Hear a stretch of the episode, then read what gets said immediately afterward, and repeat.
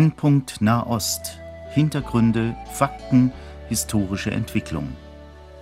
Horst Marquardt im Gespräch mit Johannes Gerloff, Korrespondent des christlichen Medienverbundes KEP, Jerusalem.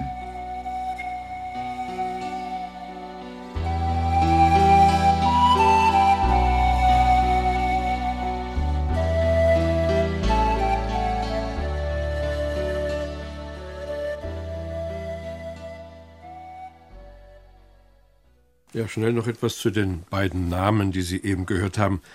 Wir sprechen ja sonst kaum in eigener Sache, aber nachdem ich nun hier Monat für Monat mit Johannes Gerloff vor dem Mikrofon bin, haben wir gedacht, es könnte doch auch ganz sinnvoll sein, einmal ein bisschen über eigene Dinge zu sprechen, die nicht unwesentlich sind für das Gelingen dieser Sendungen. Und darum dachten wir heute einmal als Thema zu wählen, als Journalist zwischen allen Fronten.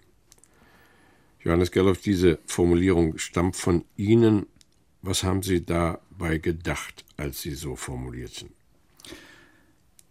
Zunächst einmal stehen wir, das heißt ich mit meinem konkreten journalistischen Auftrag als Berichterstatter aus dem Konfliktgebiet Nahost in einer ganz besonderen Kriegssituation. Ich bin unterwegs bei Israelis, ich bin unterwegs auf palästinensischer Seite und ich soll das erwarten, Hörer, Leser hier in Deutschland, ich soll von beiden Seiten berichten. Und es ist eine Konfliktsituation, es werden täglich Menschen erschossen, es ist sehr viel Leid, es werden täglich Menschen verletzt, Menschen tragen Jahre, Jahrzehnte lang an diesen Verletzungen mit sich herum. Und ich stehe dazwischen drin, ich soll beide Seiten darstellen. Und da entstehe nicht nur, da ist nicht nur ein Konflikt zwischen diesen beiden Parteien da, sondern es ist natürlich ein Konflikt, wenn ich aus israelischer Sicht positiv über Palästinenser berichte oder wenn ich umgekehrt aus palästinensischer Sicht, wenn Sie sehen, dass ich positiv zum Staat Israel stehe, ähm, das, da entstehen weitere Konflikte, die zwischen mir und meinen, ähm, zwischen den Leuten, mit denen ich zusammenlebe, auch da sind. Also Sie sehen Fakten und Sie berichten über Fakten und das wäre sicher das Schönste, man könnte nur die Fakten sprechen lassen. Aber das wäre dann oft eine sehr herzlose Sache. Ihr Herz spricht ja mit. Man muss die Fakten auch erklären. Sie haben sich eine Meinung gebildet und jetzt ist eigentlich der Kampf zwischen Meinung und Fakt. Also zunächst einmal halten wir die, die ähm, das gehört zum Beruf eines Journalisten, dass wir Meinung und ähm, Berichterstattung auseinanderhalten. Über die Berichterstattung, sprich, da ist eine Bombe explodiert oder dort gab es einen diplomatischen Vorstoß oder einen Besuch oder ähm, eine, eine Entwicklung, eine Koalition in der Regierung. Darüber sollte es keine Diskussion geben. Das ist passiert oder es ist nicht passiert. Ähm, über meine Meinung kann es eine Diskussion geben. Und da denke ich, da müssen wir auseinanderhalten. Natürlich spielt meine Meinung mit. Natürlich ist dann vor allem bei der Frage der Einordnung der Fakten wiederum meine Meinung gefragt, wobei ich da auch sagen würde, das ist ein unabhängiges Faktum, wobei ich ganz offen zugeben muss, ähm, es gibt Unterschiede, wenn ich zum Beispiel höre, dass Ariel Sharon, der israelische Premierminister, sagt, wir stehen hier in einem Krieg, der ist 120 Jahre alt, und wenn ich einen äh, hohen Palästinenservertreter frage, wie, wie soll ich jetzt, wie kann ich das richtig verständlich machen? Und er mir dann sagt, da müssen Sie anfangen mit dem Wendepunkt in der israelisch-palästinensischen Beziehung. Und das ist das Abkommen von Oslo, das war vor neun Jahren. Das ist ein Unterschied, ob ich hier 120 Jahre als Rahmen nehme oder neun Jahre. Ja, das hört sich jetzt alles sehr logisch an. Und wenn man dann das Sharon-Zitat weitergibt, ohne diesen Palästinenser zu zitieren, entsteht ein einseitiges Bild. Aber manche wollen vielleicht nur hören, was Sharon sagt. Die interessiert das gar nicht, was der Palästinenser sagt. Ich habe das immer wieder getroffen, dass viele Menschen, auch oft Christen, wollen im Blick, äh, im Blick auf Nachrichten, die sie erreichen, eigentlich nur solche Nachrichten haben und akzeptieren, die ihr eigenes Weltbild, ihre eigene Meinung stärken. Das ist ganz menschlich, dass wir gerne Bestätigung erfahren. Aber ich denke, dass es auch zur eigenen, zur persönlichen Integrität dazu zählt, dass wir uns überraschen lassen. Und gerade im Blick auf Nahost wäre mir ein ganz wichtiges Anliegen, dass wir immer Lernende bleiben. Weil es so viele unterschiedliche Menschen gibt, so viele unterschiedliche Menschengruppen in Nahost, auf beiden Seiten, auf israelischer Seite kommen die Juden aus über 100 Ländern, aus der ganzen Welt mit über 100 verschiedenen Mentalitäten nach Israel. Auf palästinensischer Seite haben wir nicht nur die Palästinenser, da haben wir Christen und Moslems, da haben wir intellektuell gebildete Leute und einfache Handwerker, da haben wir Tscherkessen und Drusen und Samaritaner, ganz unterschiedliche Denkweisen und Volksgruppen, die ihren Einfluss haben, die in diesem Gebiet leben und ihren Platz in der Gesellschaft finden müssen. Und die sollten auch irgendwo zu Wort kommen. Lernende bleiben, haben Sie eben gesagt, das akzeptieren wir Älteren gerne im Blick auf Jüngere, aber Sie meinen ja sicherlich auch, dass wir als Ältere noch lernen können. Ich sage das ganz bewusst auch für mich, für jemanden, der jeden Tag einen Tag älter wird, dass ich mir wünsche, für mein Leben lernender zu bleiben und dass ich mir wünsche, ähm, als Journalist kommt man viel mit Menschen zusammen und man sieht natürlich festgefahrene Meinungen, nicht nur bei Politikern, auch bei Zeitungslesern. Und da wünsche ich mir natürlich, dass ich lernender bleibe, weil ich die komplizierte Situation in Nahost etwas sehe und ich vermute, an anderen Stellen ist es nicht anders. Und da ist es wichtig, dass ich mir das ganz bewusst sage, auch wenn ich sehr viel zu verstehen meine heute, es gibt immer Neues zu lernen. Ja, ich habe, wenn man jetzt im Moment hier von unserem Thema abweicht, dasselbe Phänomen ja gefunden, auch bei Glaubensgesprächen. Wie oft dann auch im Lager der bibeltreuen Gemeinde der Evangelikalen fast erbitterte Meinungsunterschiede auftreten und das äh, sehr weit gehen kann, bis dahin, dass einer dem anderen den Glauben abspricht. Ich denke, hier müssen wir noch sehr viel lernen, dass wir nicht unsere Meinung zu sehr absolut setzen, sondern auch einen anderen wenigstens anhören und nochmal erwägen, ob der nicht recht haben könnte. Und das gleiche gilt übrigens auch für den politischen Raum. Auch da gibt es ja so erbitterte äh, Gegensätze und man hat nicht den Eindruck, dass auch nur die geringste Hörbereitschaft ist. Also wir wollen, so habe ich jedenfalls auch die Gespräche mit Ihnen verstanden, Herr Gerloff, Interesse wecken und auch Menschen befähigen, vielleicht dazuzulernen, möglicherweise sogar umzulernen. Gibt es Bereiche, wo das besonders notwendig wäre? Ich denke schon, dass das äh, zunächst einmal ganz allgemein menschlich notwendig ist. Es ist notwendig auf Seiten der Konfliktparteien. Ich halte das für sehr notwendig, dass es Israelis gibt, die Arabisch lernen, dass es Araber gibt, die Hebräisch lernen, dass es Juden gibt, die sich über andere Religionen informieren, dass es Moslems gibt, die versuchen, Christen kennenzulernen oder Christen wiederum Juden und Moslems. Ist das nur ein Wunsch oder haben Sie Beispiele? Da gibt es Beispiele dafür, aber im Großen und Ganzen ist es eine der Erfahrungen in Israel, dass dort ganz unterschiedlich geprägte Gemeinschaften auf engstem Raum zusammenleben und oftmals nicht wissen, was auf der anderen Seite der Wand passiert. Ich könnte da Beispiele in der Altstadt bringen, in Jerusalem.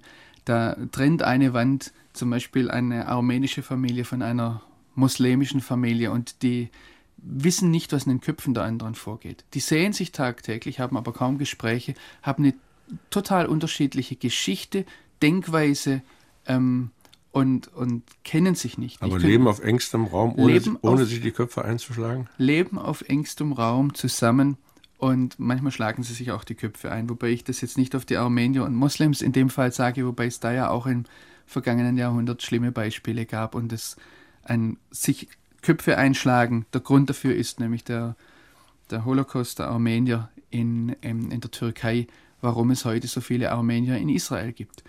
Aber das ist eine Sache, die man sehen muss, die man auch sehen muss im Blick auf Gesprächspartner. Ich habe Leute in, wir hatten Nachbarn in Jerusalem, der, da hat uns eine Nachbarin gesagt, ich war seit sechs Jahren nicht mehr in der Altstadt in Jerusalem.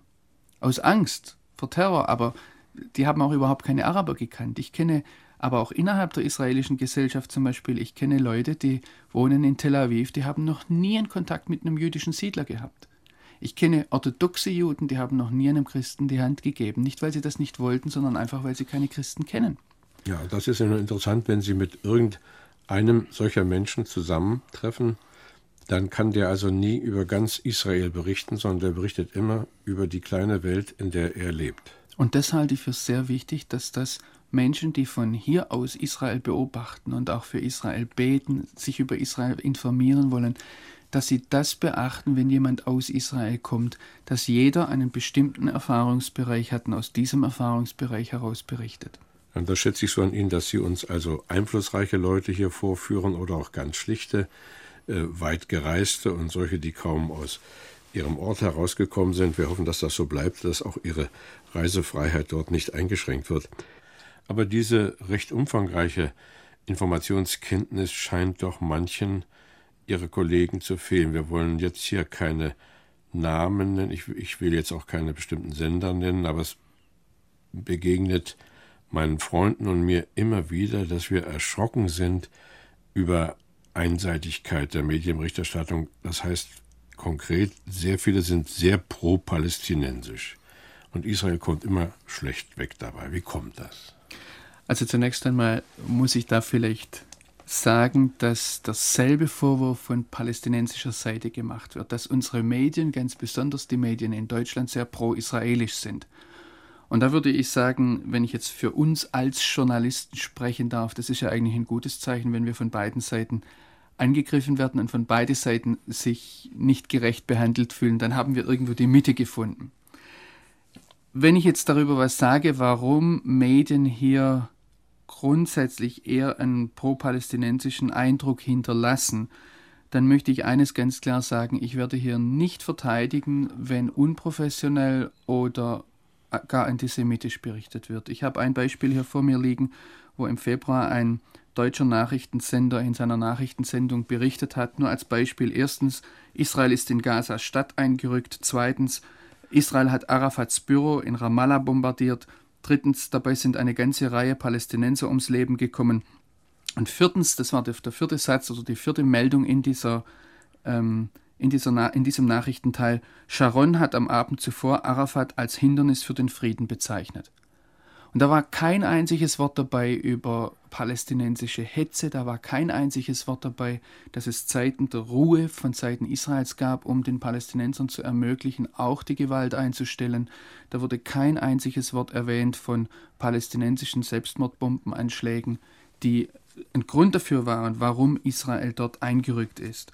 Und ich werde jetzt, wenn ich etwas über die einseitige Berichterstattung sage, so etwas nicht verteidigen. Das ist in meinen Augen unprofessionell. Wir sollten bei der Berichterstattung beide Seiten zeigen. Wir sollten Zusammenhänge zeigen, die zu einer bestimmten Situation geführt haben. Aber wenn ich jetzt mit meinen Kollegen spreche, ich meine eine Sache für so eine Einseitigkeit, und das würde dieser Nachrichtensender wahrscheinlich zu seiner Verteidigung sagen, wir sind überall immer um Kürze gebeten. Wenn ich von einer von einer Radiostation gebeten werde um einen Bericht, dann heißt es, Sie haben 40 Sekunden Zeit. Und dann muss ich zunächst bringen, was ist passiert, was ist explodiert, warum ist das explodiert, wer hat es gemacht, vielleicht als nächstes noch, was sagen die Seiten dazu. Und das auf 40 Sekunden zusammen zu drängen, ist unwahrscheinlich schwer. Dasselbe gilt fürs Schreiben. Es ging eigentlich nur zu ändern, indem die Hörer an den entsprechenden Sender schreiben würden und sagen, hören Sie mal mit Ihren 40 Sekunden berichten, sagen Sie uns so gut wie nichts, machen Sie das etwas länger. Und auch an eine Zeitung zu schreiben, äh, Sie haben da ein so wichtiges Thema abgehandelt, das ist einfach ein Unrecht, das mit ein paar Sätzen zu tun. Darüber müssen Sie mehr informieren. Der Hörer müsste sich eigentlich regen. Er müsste sich regen, aber ich denke, er müsste sich zunächst einmal regen in der Richtung, dass er sich auch äh, über Hintergründe informiert und das kann man am besten durch Lesen tun. Und das also würde bedeuten. Sie wollen sagen, dass die elektronischen Medien, Rundfunk und Fernsehen reichen nicht aus. Es braucht das Printmedium, das gedruckte Wort. Es gehört alles zusammen. Und ein Problem der elektronischen Medien ist zum Beispiel, dass wir hier in der Sendung den Gedankengang vorbestimmen. Der Hörer hat keine Möglichkeit, noch einmal jetzt einzuhalten und sagen, was haben Sie denn vorhin gesagt? Sondern es geht weiter, geht weiter. Den Schritt bestimmen wir. Sie können vielleicht bei mir einhaken und sagen jetzt halt mal ein und hör noch mal oder wiederholen Sie das nochmal, ja. Aber wir, die, die, die Hörer sind auf uns angewiesen. Dasselbe gilt noch im verstärkten Maße fürs Fernsehen. Wenn ich etwas Geschriebenes vor mir habe, da bestimme ich als Medienkonsument die Geschwindigkeit, in der ich aufnehmen kann. Und im Schreiben lässt sich auch sehr viel tiefergehend Zusammenhänge aufzeigen. Und von daher würde ich hier auch ganz klar an die Hörer appellieren, sich über Hintergründe zu informieren, zum Beispiel mal ein gutes Buch zu lesen. Aber natürlich entschuldigt das nicht, was, was auf uns, bei uns auf Journalistenseite passiert. Aber wenn wir jetzt darüber nachdenken, ähm, warum sind, ist die Berichterstattung so einseitig, da gibt es auch vor Ort und gerade im israelisch-palästinensischen Konflikt eine ganze Reihe von Faktoren. Ein Faktor zum Beispiel ist, dass wir auf der einen Seite eine Demokratie haben, in der wir eine ganze Palette von Meinungen haben, auf der anderen Seite eine Diktatur, wo uns eine Meinung mehr oder weniger vorgesetzt wird. Ja, aber das können Sie ja nicht äh, verhindern. Sie können, Sie leben und unter diesen Bedingungen und müssen sehen, dass Sie Ihren Maßstab finden. Richtig, aber das ist eine Sache, mit der ich zu kämpfen habe. Eine zweite Sache ist, ich habe auf der einen Seite eine organisierte Armee, deren, äh, deren Antworten vorhersehbar sind. Ich habe auf der anderen Seite eine Guerilla-Kampftaktik. Ich kann die Anschläge, zum Beispiel ein Selbstmordbombenattentat, ähm, normalerweise nicht vorhersehen und werde dann als Journalist nicht an dem Ort sein. Wogegen die, die, die Antwort der israelischen Armee, einer groß organisierten Armee, die, die kann ich vorhersehen. Da kann ich auch relativ gefahrlos für mich mitgehen. Da, das sind zum Beispiel fürs Fernsehen sehr viel, Bild, sehr viel leichter Bilder zu machen.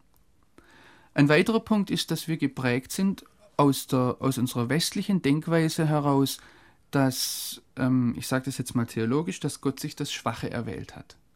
Wir gehen davon aus, der Schwächere in einem Konflikt ist derjenige, der nichts verändern kann und der hat deshalb muss der Stärkere etwas verändern. Und wenn wir in einem Fernsehbild ein Kind einem Panzer gegenüber sehen, dann ist für uns klar, unbewusst klar, wer hat da recht. Und das ist eine Sache, da hat sich zum Beispiel unwahrscheinlich viel verlagert. 1967 sah man noch sehr viel mehr den israelisch-arabischen Konflikt. Der hat sich nicht verändert heute. Nur der, der Brennpunkt hat sich verändert auf den israelisch-palästinensischen Konflikt. Im israelisch-arabischen Konflikt ist Israel das kleine Israel, das der großen arabischen Welt gegenübersteht. Im israelisch-palästinensischen Konflikt ist Israel die Großmacht, die dem kleinen palästinensischen Volk gegenübersteht. Und da verändert sich für uns gefühlsmäßig etwas. Aber das ist etwas, da, da muss ich als Medienkonsument sagen, damit muss ich umgehen. Und noch einmal, da muss ich Hintergründe, Geschichte kennen. Ja, wie ist das denn mit dem Maßstab, nach dem ich eben fragte? Ist der flexibel oder haben Sie ge gewisse Richtlinien, die Sie sich selber gesetzt haben und sagen, da gehe ich nicht von ab? Wir haben als Journalisten zunächst einmal ähm, Richtlinien, die wir uns selbst setzen und äh, Informationen müssen korrekt sein. Äh, es muss die andere Seite, es sollte die andere Seite zu Wort kommen. Sie sollte sich verteidigen können, sie sollte etwas sagen können. Ähm, und da, da, gibt es sehr klare professionelle Maßstäbe und äh, die sind vorhanden. Wobei jetzt da auch, ich habe das vorhin schon erwähnt, dass wir auf der einen Seite eine Demokratie haben, auf der anderen Seite eine Diktatur. Und da wiederum ist jetzt der Hörer gefragt. Und wenn ich, während ich auf der israelischen Seite ein ganzes, ein ganzes Spektrum von Meinungen habe, ich habe dort Leute, die sind natürlich ganz stark pro-israelisch und nur die Israelis haben Recht. Ich habe Sprecher der israelischen Regierung, aber ich kann auch, ich kann in Israel Leute finden, die setzen sich aktiv, Juden, die setzen sich aktiv für die Palästinenser ein. Das, da ist ein ganz weites Spektrum auf israelischer Seite und ich als Journalist muss auswählen, wen lasse ich zu Wort kommen. Auf palästinensischer Seite habe ich selbst von, von radikalen Moslems bis zu ganz gemäßigten Palästinensern eigentlich eine Stimme, die sagt, wir sind die Leidenden, wir sind die Unterdrückten, die Israelis sind die Bösen. Da ist höchstens eine Diskussion darüber da, ob Selbstmordattentate gerechtfertigt sind oder nicht. Und selbst Christen sagen, Selbstmordattentate sind zwar nicht gerechtfertigt, aber verständlich. Und dadurch habe ich ein, eine relativ eindeutige Stimme von der einen Seite, während von der anderen Seite ein, ein weites Spektrum da ist. Während ich auf israelischer Seite, wenn ich zum Beispiel dort von Politikern angelogen werde, kann ich sofort eine andere israelische Stimme bringen, die sagt, der Mann hat gelogen, hat nicht die Wahrheit gesagt während ich von palästinensischer Seite angelogen werde. Zum Beispiel, wenn Yasser Arafat sagt, die Palästinenser sind heute das einzige Volk auf Erden, das keinen eigenen Staat hat. Dann kann er das unwidersprochen sagen, da wird kein Palästinenser aufstehen und sagen, hör mal, da gibt es die Kurden, da gibt es die Tibeter, da gibt es die Osseten, da gibt es die Indianer in Amerika, die haben alle keinen eigenen Staat. Wir Palästinenser sind nicht die eigenen. So habe ich noch nie einen Palästinenser gehört.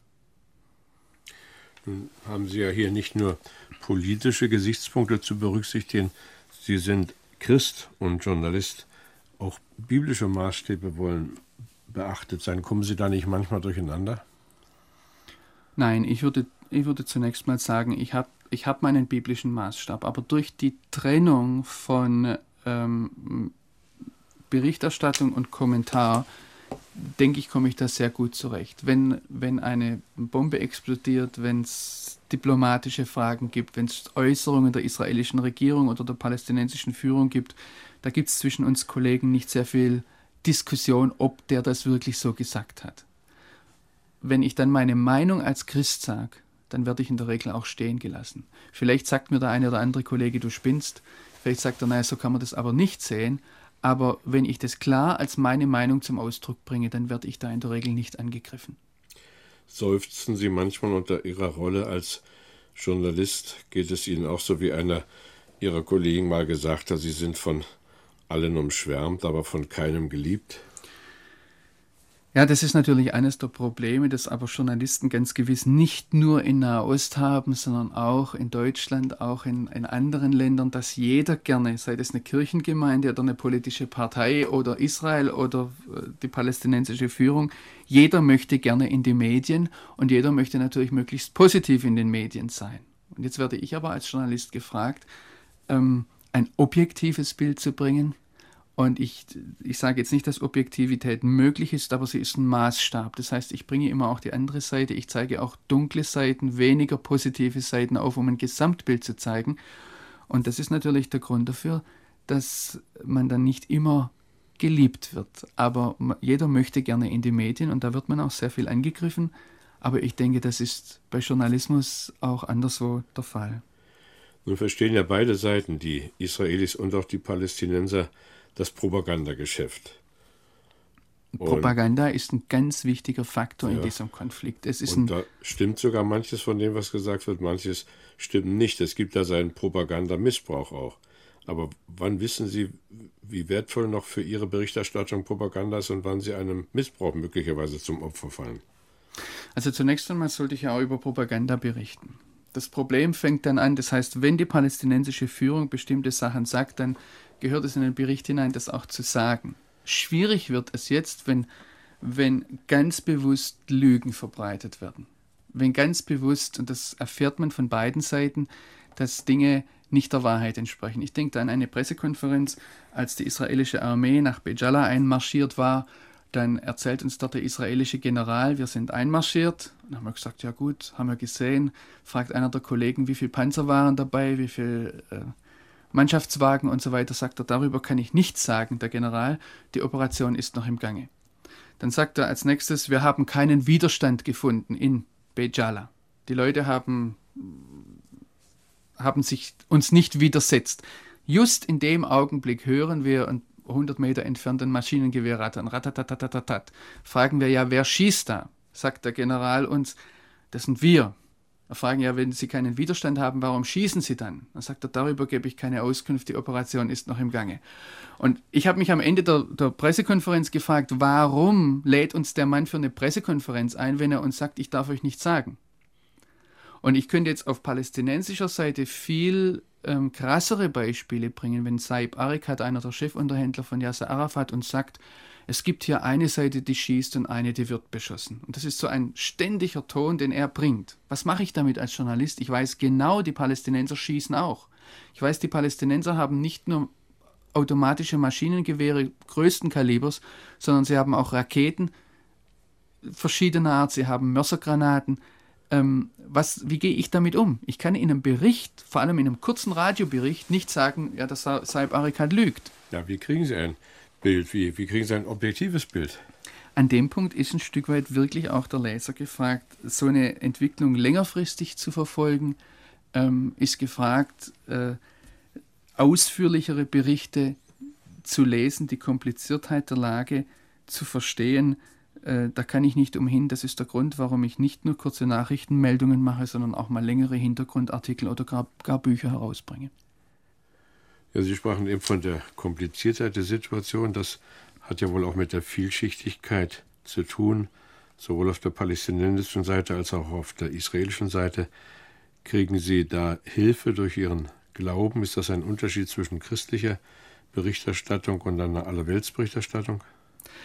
Also zunächst einmal als Mensch bekomme ich ganz gewisse Hilfe. Und zwar ich stelle bei vielen Kollegen, vor allem diejenigen, die jahrelang jetzt schon aus Nahost berichten, eine gewisse Verbitterung und auch Verzweiflung über die Menschen dort fest. Und es hilft mir bestimmt, eine Hoffnung zu behalten und zu sehen, dass Gott das in der Hand hat. Und da ist auch eine gewisse Spannung da, dass ich mich frage, was tut Gott jetzt hier und wo kann ich das einordnen? Und das ähm, sind ja auch viele Leser, die immer wieder und Hörer, auch Zuhörer bei den Vorträgen, die fragen, ähm, wie sieht das jetzt aus biblischer Sicht aus? Aber da möchte ich sagen, ich bin da sehr, sehr vorsichtig. Und zwar auch im Rückblick auf das, dass ich sehe, dass viele, die sich mit Israel beschäftigt haben und mit der Bibel, sich da verrechnet haben. Und mein Ziel wäre auf der einen Seite einen guten, sauberen Journalismus zu machen, zu sagen, was passiert vor Ort, das historisch einzuordnen, auf der anderen Seite die Bibel zu sehen und von der Bibel her zu fragen, was will Gott, wie sehen ähm, Entwicklungen aus, die, die wir sehen, vor allem aber auch, wie sind grundsätzliche Maßstäbe gesetzt. Ich denke da jetzt zum Beispiel an den einen Maßstab, dass Israel das Volk Gottes ist. Ganz unabhängig davon, was es tut, wie es sich verhält, da ist Gottes Erwählung da. Und es gibt mir natürlich eine, ähm, ich sage jetzt mal Schlagseite, da bin ich nicht objektiv. Ja, und was für einen Christen vielleicht schwerer verständlich ist, auch die Muslime haben ja ihren Platz im Plan Gottes.